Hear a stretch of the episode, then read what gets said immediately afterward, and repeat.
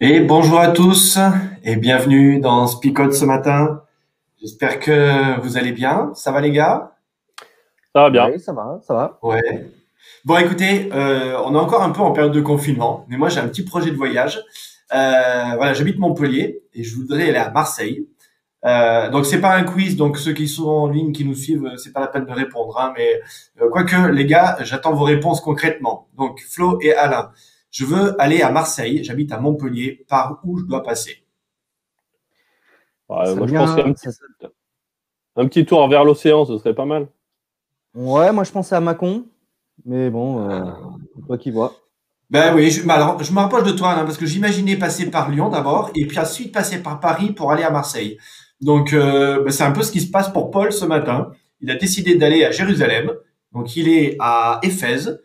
Et alors, je sais pas si vous êtes très fort en cartographie pour ceux qui nous suivent, hein, mais euh, il est à Éphèse. Il veut aller à Jérusalem, mais pour aller à Jérusalem, il choisit de partir exactement à l'opposé. Donc, je sais pas ce qui s'est passé à ce moment-là dans sa tête, quel a été le problème avec son GPS, mais il se retrouve véritablement à partir en Macédoine et en Grèce. Est-ce que le Saint-Esprit soufflerait sur Paul et le convainc d'aller ailleurs avant de retourner à Jérusalem? Je crois que c'est ce qui se passe avec ce texte. Alors, sans attendre, eh ben, je vous propose une petite lecture biblique dans Actes au chapitre 19 et à partir du verset 21. Après cela, Paul décide de traverser la Macédoine et l'Achaïe pour aller à Jérusalem. Il dit Ensuite j'irai aussi à Rome, il le faut. Il envoie en Macédoine deux de ses aides, Timothée et Éraste, mais lui-même reste encore un peu dans la province d'Asie. À ce moment-là, il y a une grande agitation à cause du chemin du Seigneur. En effet, un bijoutier appelé Démétrius fabrique des petits temples en argent de la déesse Artémis. Pour ce travail, il donne aux artisans un bon salaire. Alors Démétrius réunit les artisans et tous ceux qui vivent de ce métier. Il leur dit Mes amis, vous le savez, c'est grâce à ce travail que nous vivons bien. Mais ce Paul dit que les dieux fabriqués par les hommes ne sont pas des dieux. Et il a réussi à en persuader beaucoup de gens, non seulement ici, mais dans presque toute la province d'Asie. Vous avez entendu parler de tout cela et vous le constatez. Cela risque de faire du tort à notre métier. De plus, le temple de la grande déesse Artémis va peut-être perdre de son importance. On ne dira plus Artémis est une grande déesse. Pourtant, tout le monde l'adore dans la province d'Asie et sur la terre entière. Quand les gens entendent cela, ils se mettent en colère et ils crient C'est une grande déesse, l'Artémis des Éphésiens. Alors l'agitation se répand dans toute la ville et tout le monde se précipite au théâtre public. On entraîne aussi Gaius et Aristarque, deux Macédoniens qui accompagnent Paul dans son voyage. Paul veut se présenter devant la foule, mais les disciples l'empêchent de le faire. Quelques fonctionnaires importants de la province d'Asie sont des amis de Paul. Ils lui envoient des gens pour lui donner ce même conseil. Ne te montre pas au théâtre. Pendant ce temps, dans la foule, il y a beaucoup de bruit et d'agitation. Les uns crient une chose, les autres en crient une autre, et la plupart des gens ne savent même pas pourquoi ils sont rassemblés. Les Juifs poussent au premier rang un certain Alexandre, et quelques-uns lui expliquent ce qui se passe.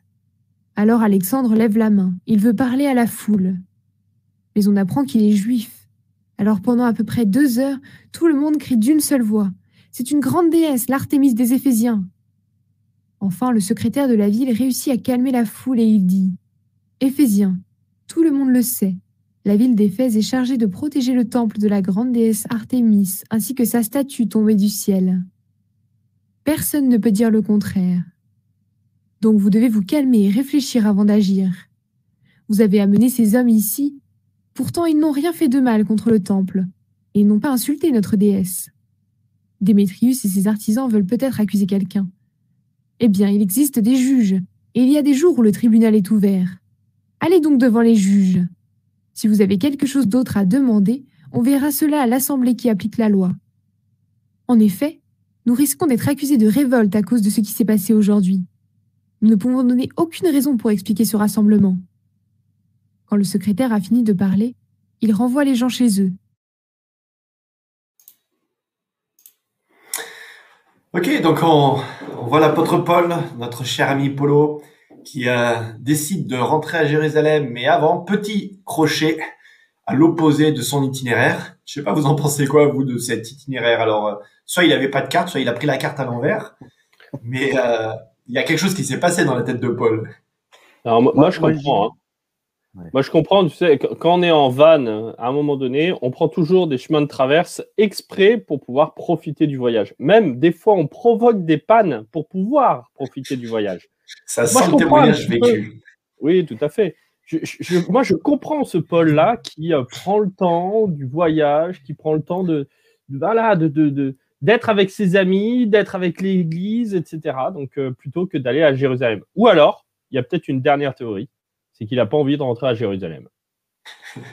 Alors, j'irai dans le sens où je me dis, qu'est-ce qui va se passer à Jérusalem? Euh, Et donc, euh, se disant, tiens, euh, avant qu'il se passe des choses un petit peu troubles à Jérusalem, autant profiter de, faire un dernier petit tour, voir les amis, les copains. Et voilà, ce dernier petit tour en Macédoine, en Grèce, pour, pour pouvoir les saluer une dernière fois, et après aller à Jérusalem. Mais remarquez que en fait, il envoie euh, ses, ses co- enfin, ses coéquipiers d'abord, mais lui va rester à Éphèse. Hein.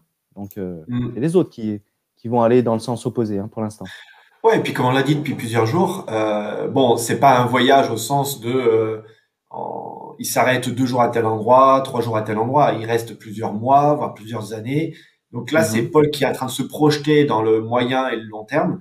Et euh, j'ai envie de dire pour son baroud d'honneur, c'est pas rien quand même, parce que, enfin moi j'ai eu la joie d'aller à Éphèse et euh, et le temple d'ailleurs d'Artémise est toujours sur pied, quoi. hein. Euh, la ville, elle est là, enfin en ruine, mais bon, disons qu'il reste des vestiges, et notamment un des plus beaux vestiges, c'est euh, c'est ce théâtre. Euh, et là, à coup de théâtre, euh, Paul se retrouve à devoir parler devant cette assemblée qui peut regrouper jusqu'à 25 000 personnes quand même. Donc c'est quand même le, le gros stadium de l'époque. quoi. Voilà. Et 25 puis, 000 tout- personnes, ça, ça commence à faire beaucoup. hein. Quand tu dois parler devant eux, euh, ça commence à être bien imposant quand même. Et puis entendre deux heures de, de chants de supporters de la déesse Artémis, euh, ça. ça doit le faire. quoi. Hein. C'est pas, c'est pas euh, 90 minutes de jeu euh, hein, d'un- d'un- d'une première mi enfin de, de- de, d'un, de, là, ça, je me perds. De l'acier à jeun, par exemple. Voilà. De la Saint-Jean, ouais. Voilà, mais deux heures où euh, ils vont crier la, la même phrase, ils vont scander la même phrase. Bon, voilà, ça, ça peut être. Oui, et puis attention, ceux qui sont dans l'assemblée, c'est c'est le premier syndicat qui vient de se constituer, euh, pro Artemis et euh, et euh, Artemis pardon. Et c'est c'est le premier syndicat de voilà, nous sommes les fabricants de petites statuettes, de petits temples, et euh, il atteint notre corporation, ce Paul, et il faut s'en débarrasser quoi. Donc euh, Bah, il y a une quand même dans le truc là. c'est que pour l'instant, on s'en fichait un petit peu de cette, euh, cette religion, euh, voilà, parce que c'était, tant que ça nous touche pas, bon, on s'en fiche. Mais là, ça commence à toucher à notre portefeuille, quoi. hein. Et Démétrius se dit bon bah là, là, il faut qu'on agisse parce que on avait des privilèges jusqu'à présent avec euh, ben, les bons salaires que je pouvais euh, verser à ces ouvriers grâce à la vente de ces temples. Mais s'il n'y a plus ça, ben, ça, quand ça commence à me toucher personnellement, eh ben, c'est là où je commence à réagir. Euh, et c'est même terrible de se voir, euh, comment dire, la réaction. Même, c'était drôle, dans le texte, on nous dit qu'ils sont au théâtre, ils ne savent même pas trop pourquoi ils sont là, mais bon, on gueule quand même, excusez-moi du terme, mais c'est ça. Euh, on le dit, elle est grande, notre Artémis, elle est grande. Oui, elle est grande. Bon, voilà. Tu, tu te dis, mais. Voilà, oui, mais comment, comment ne pas les, les comprendre? Parce que, encore une fois, tu dis, c'est- c'est c'est leur vie, c'est leur gagne-pain. Et euh, on est en train de, de leur dire, ben voilà, tout ça c'est acheté. Euh, quelque part, j'ai, je sais pas, j'ai fait carrière dans, dans C'est le. à jeter ou à acheter? Tout ça, c'est à jeter. On leur dit que c'est à jeter, hein, parce que j'ai fait carrière dans la sculpture. J'ai fait toute ma vie là-dedans et je me vois pas changer de, boulot. Et du coup, on, on- est en train de là toucher, euh, oui, au cœur de, de ce qui est ma vie. Et du coup, je peux comprendre que on, puisse euh, eh bien, monter une manifestation euh, grandeur nature et euh, essayer de essayer d'inverser les rôles, essayer de chasser ces personnes pour pour que encore une fois, je puisse retrouver le confort de ma vie. Euh, je sais pas, sais pas, vous avez eu l'occasion de, parler à des personnes qui euh, sont commerçants et qui font leur chiffre d'affaires le, plus souvent le, samedi, et puis de commencer à leur dire, bah, voilà, le sabbat, il va falloir, bah, les gars, ne, plus travailler. Moi, j'ai déjà vu des personnes qui, au regard de cela, disent, c'était, c'était super ce que tu nous disais, ce que tu nous disais jusqu'à présent, mais là, c'est pas possible. Donc, et ils font volte-face à ce moment-là, bien sûr. Ce qui est intéressant, c'est que ce travail de, l'apôtre Paul, euh, on l'a dit, c'est des mois, voire des années de travail. Et euh, il n'a pas été en mode, comme on a déjà vu, prédication un peu euh, bien piquante. Vous savez, le, voilà, vous êtes à côté de la plaque. et il y a un travail de fond qui a dû être opéré. Et il a fallu du temps pour que comment il s'appelle, Démétrius et, ses copains se rendent compte qu'à un moment donné, où il va y avoir une atteinte à notre business. Et j'aime bien cette idée parce que ça veut dire que Paul est vraiment en train de travailler sur le fond. Euh, il n'a pas attaqué en frontal pour une fois, mais que je l'imagine en tout cas moi prêcher régulièrement euh, dans la ville, au bord de la rue, et, etc. Et dire euh, bon, vous savez la, la, petite bonne femme là euh, que vous adorez, soi-disant qui est tombée du ciel. Bon ben, elle vous a déjà apporté quoi concrètement? Vous l'avez vu Est-ce que, alors que moi je peux vous parler d'un gars, lui il a fait quelque chose, il a guéri des gens, il s'appelle Jésus voilà, je l'imagine bien, vous savez, glisser son petit message au fur et à mesure. Et, euh, et là, ces gens qui au départ n'y faisaient pas attention, oui, en effet, se disent bon, au bout d'un moment, on sent que ça commence à faire de l'effet son petit discours. Donc, écoutez, je vous propose, on, les, on le réunit devant toute l'assemblée, en tout cas une partie de la ville, et puis là, on lynchage public, quoi. Et vas-y. Non, non, non, je disais, voilà, c'est vrai, c'est c'est euh, ce travail de fond euh, qui fait qu'à un moment donné, c'est euh, plus possible. ils s'en rendent compte peut-être tardivement, donc ils sont peut-être surpris. voilà, et effectivement. Alors, je vois que Paul, il me semble, ne, va pas s'y rendre parce que, encore une fois, ses amis et même ses amis haut placés dans la société d'Éphèse vont le, convaincre de, de, ne pas y aller, mais c'est la foule elle-même qui là-bas va crier, même sans la présence de Paul, même sans que. Voilà, alors il y a, y a, un Alexandre qui, euh, qui est juif qui va vouloir parler, mais il n'y a même pas de défense. Euh, Juste en de la Voilà. Et du coup, euh, c'est la foule pendant deux heures qui. Alexandre, Alexandra. Non. Oui, d'accord, d'accord. Non, non. Là, c'est allé trop loin, là. Là, c'est allé trop loin. Non, ce qui est intéressant, c'est que ce Alexandre, on ne sait pas vraiment d'où il vient. Euh, et puis, il y a une petite réminiscence aussi de euh, verset 34. Mais quand il reconnut en lui un juif, tous se mirent à crier. Ça ah. sent un peu l'antisémitisme, tout ça, quand même, les amis. Hein À peine, à peine, à peine, à peine. C'est vrai que là, en l'occurrence, euh, on se retrouve vraiment avec un rejet total des juifs. Alors aussi parce que on imagine bien hein, qu'ils avaient capté que euh, les chrétiens, euh, entre guillemets, de leur point de vue, c'était une secte des juifs. Donc, euh, ça n'a pas dû ajouter à la à l'amour qu'ils avaient déjà pour les juifs. Hein. Donc, bon, voilà, je, vous pose la question si ça n'a pas joué aussi en défaveur. Mais bon, dans tout ça, il y a... Ouais, vas-y, Alain, termine. Oui, mais je pense que c'est ce que tu allais dire. Coup de théâtre. C'est ça. Voilà. Au théâtre, coup de théâtre.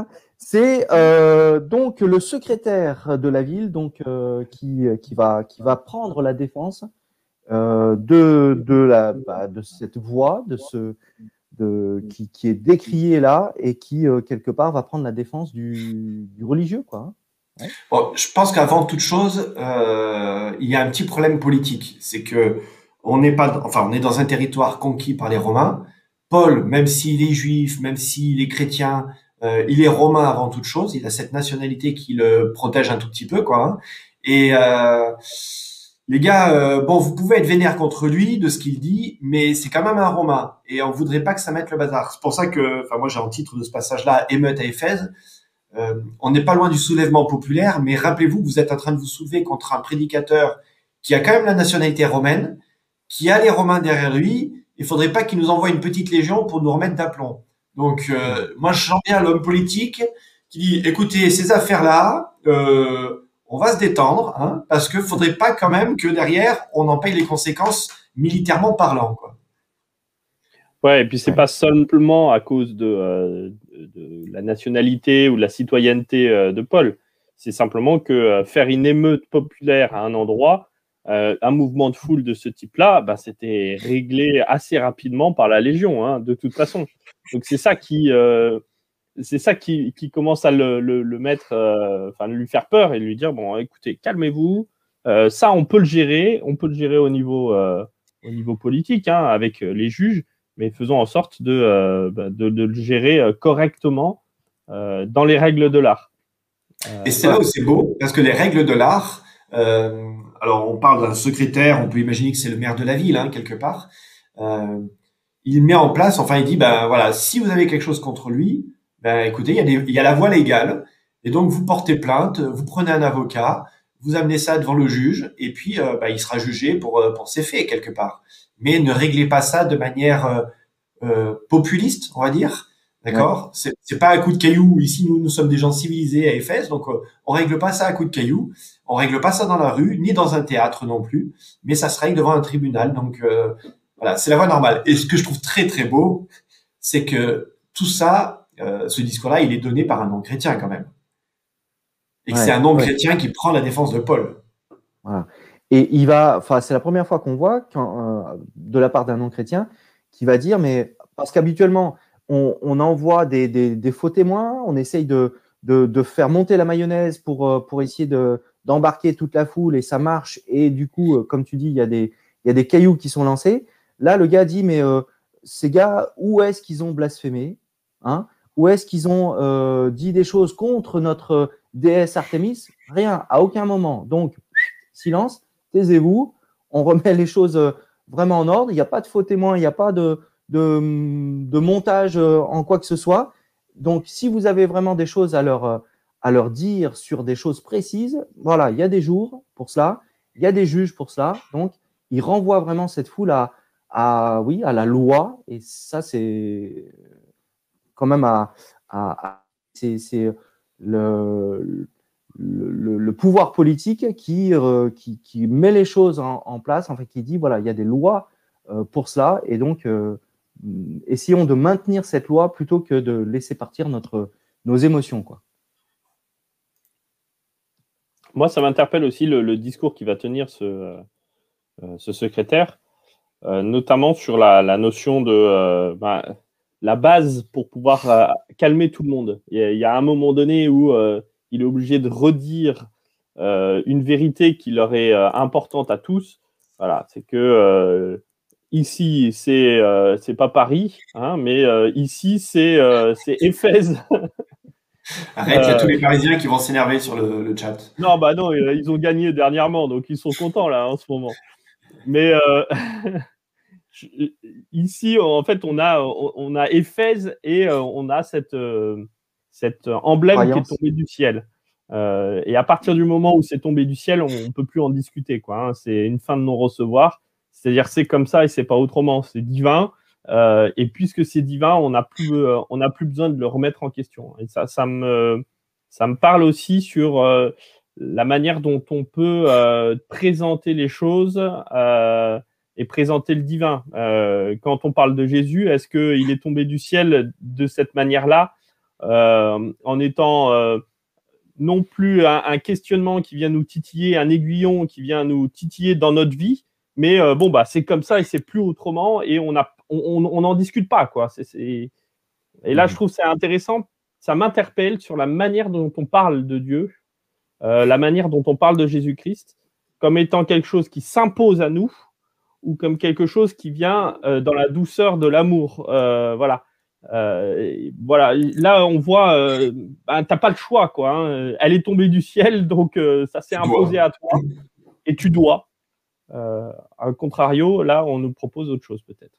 Ouais, j'aime bien cette image que tu prends et de se dire que peut-être le Christ, est-ce que dans notre vie c'est c'est quelque chose qui est arrivé non pas comme quelque chose de miraculeux, mais comme quelque chose de une lame de fond qui vient se révéler à nous progressivement en mm. pleine conscience quelque part de non pas quelque chose qu'on m'impose, qu'on m'oblige à, euh, mais comme une conviction qui est, qui est vraiment le fruit d'une maturation, d'un, d'un cheminement. D'une croissance, et puis d'une croissance, ouais. C'est mhm. ça. Ouais.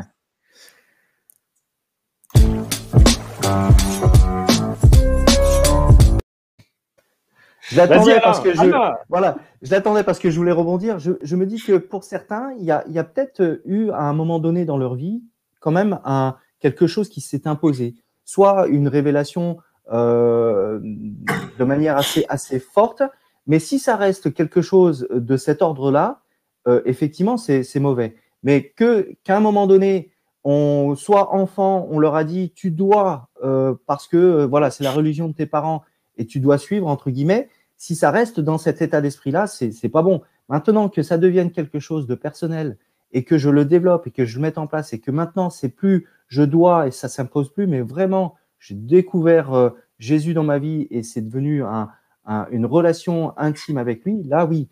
Et comme d'autres qui euh, voilà, étaient partis dans d'autres directions, un petit peu comme euh, l'apôtre Paul, et puis qui, boum, reçoivent cette vision ou ce déclic de, Dieu dans leur vie, ça peut quelque part se dire, bah tiens, ça, ça, ça s'est quand même imposé à moi, c'est pas devenu, c'est pas venu en douceur, ça s'est quand même imposé à moi, mais si ça reste cela, bah, c'est mauvais. Il faut que je développe après une, une relation euh, qui, qui, est de l'ordre du, ouais, plus de, de, quelque chose de je dois, mais j'ai envie, j'ai envie. Non, mais miraculeuse, on n'est pas contre le miraculeux et que Dieu se révèle de manière miraculeuse à chacun. C'est, pas le, je crois pas que ce soit ça le, le problème. C'est, la problématique, c'est quand on utilise ce côté miraculeux pour contraindre quelque part. Euh, mmh. Et c'est, c'est là où je pense que c'est problématique et c'est ce que relève un petit peu cette. Euh, moi, je pense qu'enfin bon, il y a le côté religieux, mais je pense que surtout derrière les côtés business qui prend le dessus dans cette histoire. Mmh. Et euh, même, j'ai envie de dire, dans la foi chrétienne, même dans la foi protestante, est-ce qu'à un moment donné, la foi devient un business? C'est-à-dire quand tu es dépendant d'un salaire, d'un statut. Alors, je parle pas que business financier, mais quelque part, euh, quand dans une église, tout d'un coup, bah, l'église t'a offert un certain statut, un certain rayonnement vis-à-vis d'autres personnes, euh, ben voilà, quelque part, c'est la, la, sclérose de toute institution que tout d'un coup, on, on, vit non plus pour ce que l'institution peut apporter, mais pour ce que euh, elle m'apporte quelque part. Mmh. Et euh, finalement, ces gens-là, au bout d'un moment, c'est ils s'en foutent hein, de savoir si Artemis elle existe ou pas. Euh, c'est clairement dit. C'est euh, nous, ça nous rapporte de l'argent parce qu'on vit de ce business-là. Donc mmh. c'est intéressant parce que Paul est complètement détaché de cet aspect-là. Il est que sur l'aspect religieux de la foi. Et euh, voilà, est-ce que notre foi aujourd'hui, en résumé, est-ce que notre foi, elle peut être aussi complètement détachée de tout ce qu'elle peut nous apporter? Et, c'est vrai que, enfin, je sais pas vous, mais moi j'ai croisé régulièrement dans l'Église des gens, il y a des gens vraiment au service, convaincus, etc. Et puis tu sens que parfois pour certains, euh, s'ils ont plus ça, leur monde s'effondre. Et quand je dis ça, c'est pas la foi, hein, c'est euh, ben lui il est ancien, lui là il a une place, il est bien honoré dans l'Église. Et euh, quand il y a les nominations, tout d'un coup, il est pas renommé, il se volatilise, on ne voit plus l'église, quoi. Alors, piqué d'orgueil parce qu'il n'a pas été renommé, tu dis, bon, bah, finalement, est-ce que c'était un problème de foi ou est-ce que c'était un problème de place et de statut social, quelque part? Mhm. Alors, juste pour renuancer ça, il y a quand même des manières de dire et de faire les choses et de, euh, voilà. Quand on le vire euh, sans en avoir parlé avant, sans avoir préparé le terrain et non, en étant assez peu humain, ça peut nous arriver. J'ai pas dit euh, virer. J'ai pas dit virer. J'ai dit il est pas renommé. Oui, mais des fois c'est un peu la même chose. Le silence a vocation parfois à être violence. Et, euh, et ça, il me semble que c'est important aussi de pouvoir bien en discuter. Mais bon, ça c'est la petite parenthèse. Ouais, c'était pas dans le sens-là que je le disais. Oui, je sais bien, je sais bien. Il a pris des raccourcis, Flip, comme d'habitude, mais ça traduit pas euh, son cœur, bien sûr. Oh, bien sûr. quand même. Bien sûr. Non, mais je, je, je, veux juste le redire. Je veux juste le redire. Mais, mais peut-être juste pour revenir sur cette notion de s'imposer et d'imposer.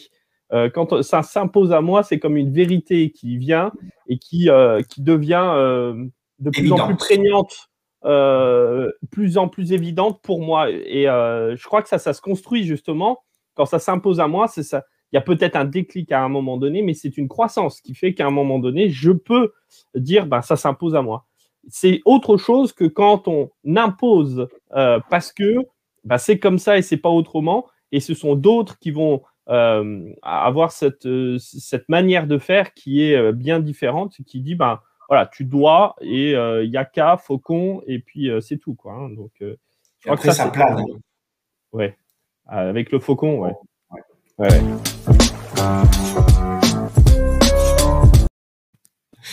Bon, il vous reste 4 minutes pour conclure, les amis. Oula. Et nous apporter quelque chose de concret pour aujourd'hui, pour nos vies et pour tous ceux qui nous écoutent. Et là, Ah, non, je encore. passe. Euh, Non, Voilà. encore une fois, euh, ben, la foule n'a pas de cerveau. Euh, donc, méfiez-vous de quand vous êtes dans une foule et que vous criez ici c'est Paris ou euh, ici c'est Éphèse. ben voilà, il n'y a pas de cerveau. Quoi. Oh là là là là. Oui, je sais, je ne veux pas me faire des amis. Aïe, aïe, aïe, là non, là non. J'aime bon. le foot, j'aime le foot aussi, mais il faut quand même dire une chose, c'est que quand on est dans une foule, il y a un moment donné où notre capacité de réflexion est quand même mise à mal. Et ça, je vous invite vraiment à y réfléchir, notamment, euh, là, je vous le dis aussi, c'est par rapport aux réseaux sociaux et par rapport à tout ça. Essayons de réfléchir aussi, euh, d'avoir un temps de, réflexion avant de réagir fortement à tout et n'importe quoi sur les réseaux sociaux. Voilà. Moi, j'imaginais pas partir là-dessus sur la conclusion et l'application, mais je suis assez d'accord avec toi, Flo. Euh, Enfin, moi, je me suis retrouvé euh, une fois dans un très grand stade avec une foule, etc. Alors, j'étais plus en mode curiosité culturelle que soutenir une équipe en particulier. Mais en fait, ça m'a vraiment fait flipper. D'ailleurs, j'y suis jamais retourné depuis. C'était au Milan. Enfin voilà, un vrai gros grand stade plein.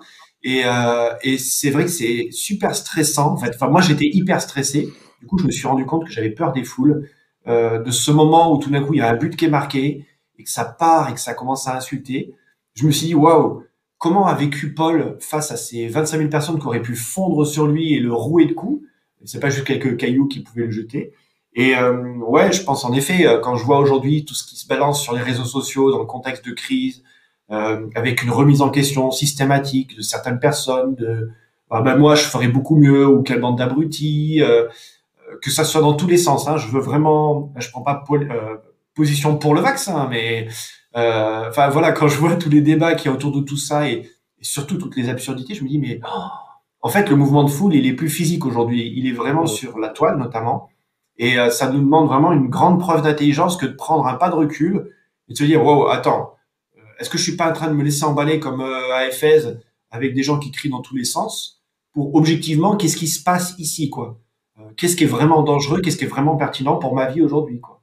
Et, ce qui est dangereux, c'est ma, ma réaction instinctive et bestiale. Euh, et ça, c'est vraiment ça qui, ce, sur quoi il faut vraiment se méfier, de se dire bon, ok, ça c'est ma première réaction, je l'accepte, je la comprends. Maintenant, on essaye de prendre un tout petit peu plus de recul, euh, une réaction qui soit pas euh, menée par la peur, par la colère, mais euh, qu'est-ce que qu'est-ce que j'essaye de, construire avec un peu plus de temps que de la réaction? Voilà, moi j'avais envie de dire, encore une fois, me poser la question, qu'est-ce qui, qu'est-ce que me procure mon engagement dans l'Église, dans la foi, au regard un petit peu de, de, ces personnes qui, trouvaient euh, leur compte financier, en tout cas, euh, dans, dans la défense, dans cette croyance de, de cette déesse. Euh, et, du coup, quand on, met à mal et qu'on touche, comme on le disait, à leur portefeuille, eh bien voilà, ils sont, ils sont, ils peuvent pas comprendre que que on puisse aller dans ce sens-là et du coup ils se braquent. Et, et peut-être même dans l'Église. Donc, ma, ma question c'est que- de quoi est fait ton engagement, de quoi est fait ton implication Est-ce que c'est effectivement parce que j'ai une place où j'ai un certain confort, ou euh, encore une fois c'est euh, euh, des rites qui sont peut-être plus ou moins porteurs de sens ou vides de sens. Mais voilà, que- quel est le, le, le, le fond ou la profondeur de, de mon engagement, de mon implication pour Dieu? Parce que si on m'enlève ce confort ou cette place, qu'est-ce qui reste de moi après? Donc euh, voilà, m'interroger sur euh, ouais, le, le sens, la profondeur de mon implication, de mon engagement euh, dans l'Église aussi, euh, pour, pour savoir si, si on m'enlève, on m'enlevait deux, trois petites choses, deux, trois conforts, est-ce qu'effectivement je serais toujours là parce que j'ai développé une, une vraie relation avec, euh, avec Dieu ou pas? Voilà. Voilà, bah écoutez, je vous propose de, prier ensemble pour clôturer notre matinale. Voilà, Père éternel, on veut te remercier de ce temps que nous avons, de pouvoir nous, plonger dans le texte biblique, de pouvoir euh, Seigneur, comprendre le message que tu nous as laissé, de voir, Seigneur, aussi de nous questionner sur nos implications, notre relation avec toi, et te demander, Seigneur, eh bien, de, qu'encore une fois, nous puissions approfondir cette relation que nous avons avec toi, jour après jour, que nous puissions, Seigneur, voilà, te suivre, non pas parce que les autres te suivent, parce que la foule te suit, mais parce que nous avons développé, chacun de nous, eh bien, cette relation intime avec toi.